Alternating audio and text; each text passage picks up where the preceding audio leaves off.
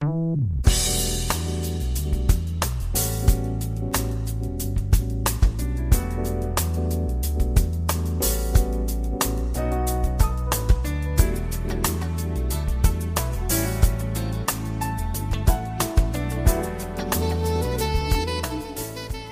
友们，大家好，欢迎来到蔡老师健康讲堂，我是您的蔡老师。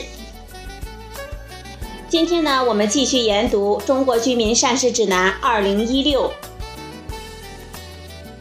今天呢，我们继续讲一般人群膳食指南的第一条：食物多样，谷类为主。今天我们讲的内容是谷薯类摄入以及对我们膳食的贡献是什么。根据三十年来中国居民营养与健康状况监测调查的结果，我国居民膳食最大比例主要是谷类，其次为蔬菜类、畜肉，油脂类摄入量逐年增高，但是水果、豆类和奶类的摄入量长期低下。从一九八二年到二零一二年的食物摄入量变迁来看。谷类食物仍然是我国居民主要的膳食能量来源，但是消费量逐年的减少。其中，城市居民的谷类摄入量下降水平明显的高于农村，而农村居民薯类摄入量下降幅度高于城市居民。二零一二年，我国居民来自谷类的能量占总能量平均为百分之五十三点一，与一九九二年相比。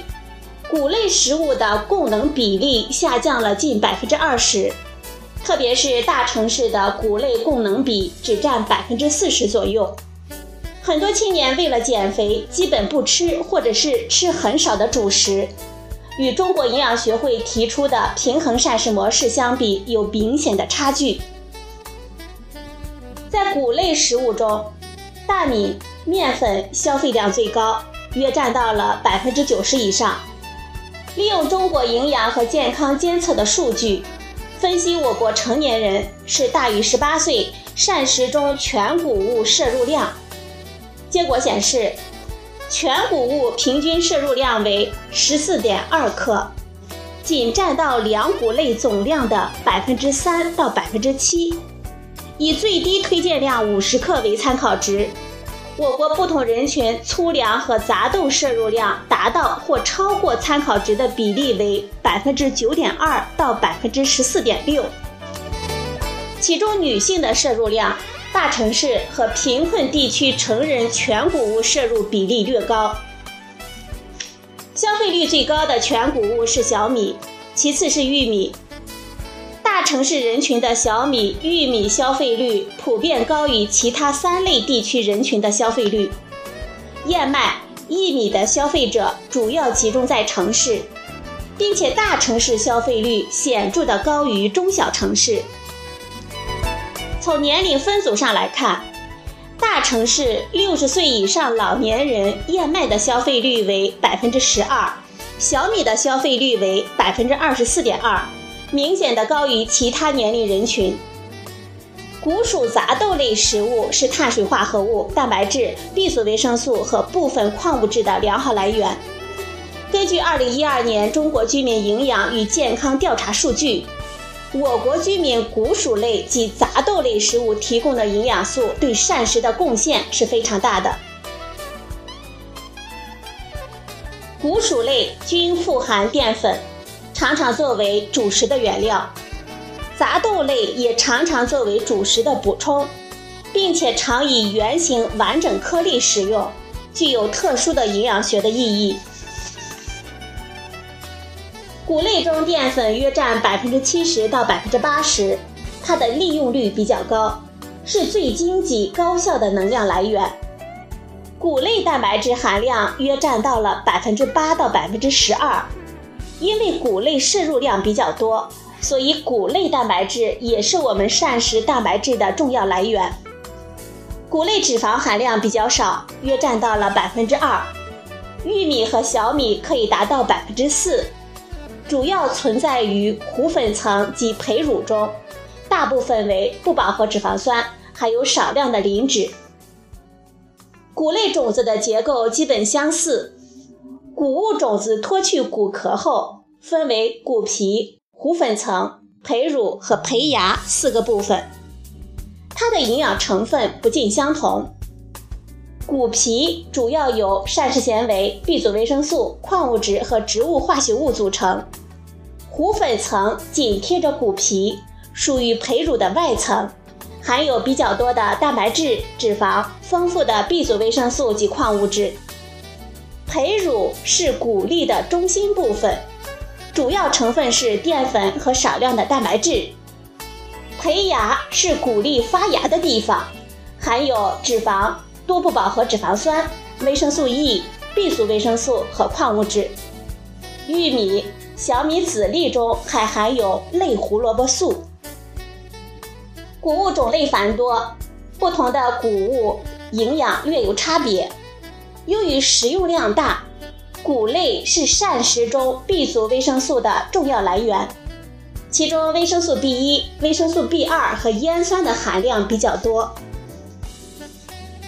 全谷物与精制谷物相比，全谷物是指未经精细加工，虽经研磨、粉碎、压片等加工处理后，仍然保留了完整谷粒所具有的谷皮、糊粉层、胚乳、胚芽及其天然营养成分的谷物。我国传统饮食习惯中，作为主食的稻米、小麦、玉米、大麦、燕麦、黑麦、黑米、高粱、青稞、黄米、小米、荞麦、薏米等等，如果加工得当，均是全谷物的良好来源。在谷物研磨加工的过程中，谷皮、糊粉层和胚芽常被分离出去，成为废弃的康福。全谷物含有谷物全部的天然营养成分，如膳食纤维、B 族维生素和维生素 E、矿物质、不饱和脂肪酸、植物甾醇以及植酸和酚类等植物化学物。谷类的矿物质含量为百分之一点五左右，其中主要是磷、钙、镁、钾。谷类的矿物质大都集中在谷皮和糊粉层。杂豆类品种有赤豆、芸豆、绿豆、豌豆、鹰嘴豆、蚕豆等等。与大豆相比呢，这类豆中碳水化合物含量比较高，约含有百分之五十到百分之六十的淀粉，所以杂豆类经常被作为主食看待。杂豆蛋白质含量约为百分之二十，低于大豆，但是氨基酸的组成与大豆相同。接近于人体的需要，尤其是富含谷类蛋白质缺乏的赖氨酸，与谷类食物搭配使用，可以起到很好的蛋白质互补的作用。杂豆中脂肪含量低，约为百分之一左右。杂豆中 B 族维生素含量比谷类高，也富含钙、磷、铁、钾、镁等矿物质。赤豆、芸豆、绿豆、豌豆等等传统食用方法是整粒煮或者是整粒粉碎做馅儿，因此呢，有对全谷物的良好补充的作用。常见的薯类有马铃薯、甘薯、芋头、山药和木薯。目前，我国居民马铃薯和芋头又常被作为蔬菜来食用。薯类中碳水化合物含量约占到了百分之二十五左右，蛋白质、脂肪含量比较低。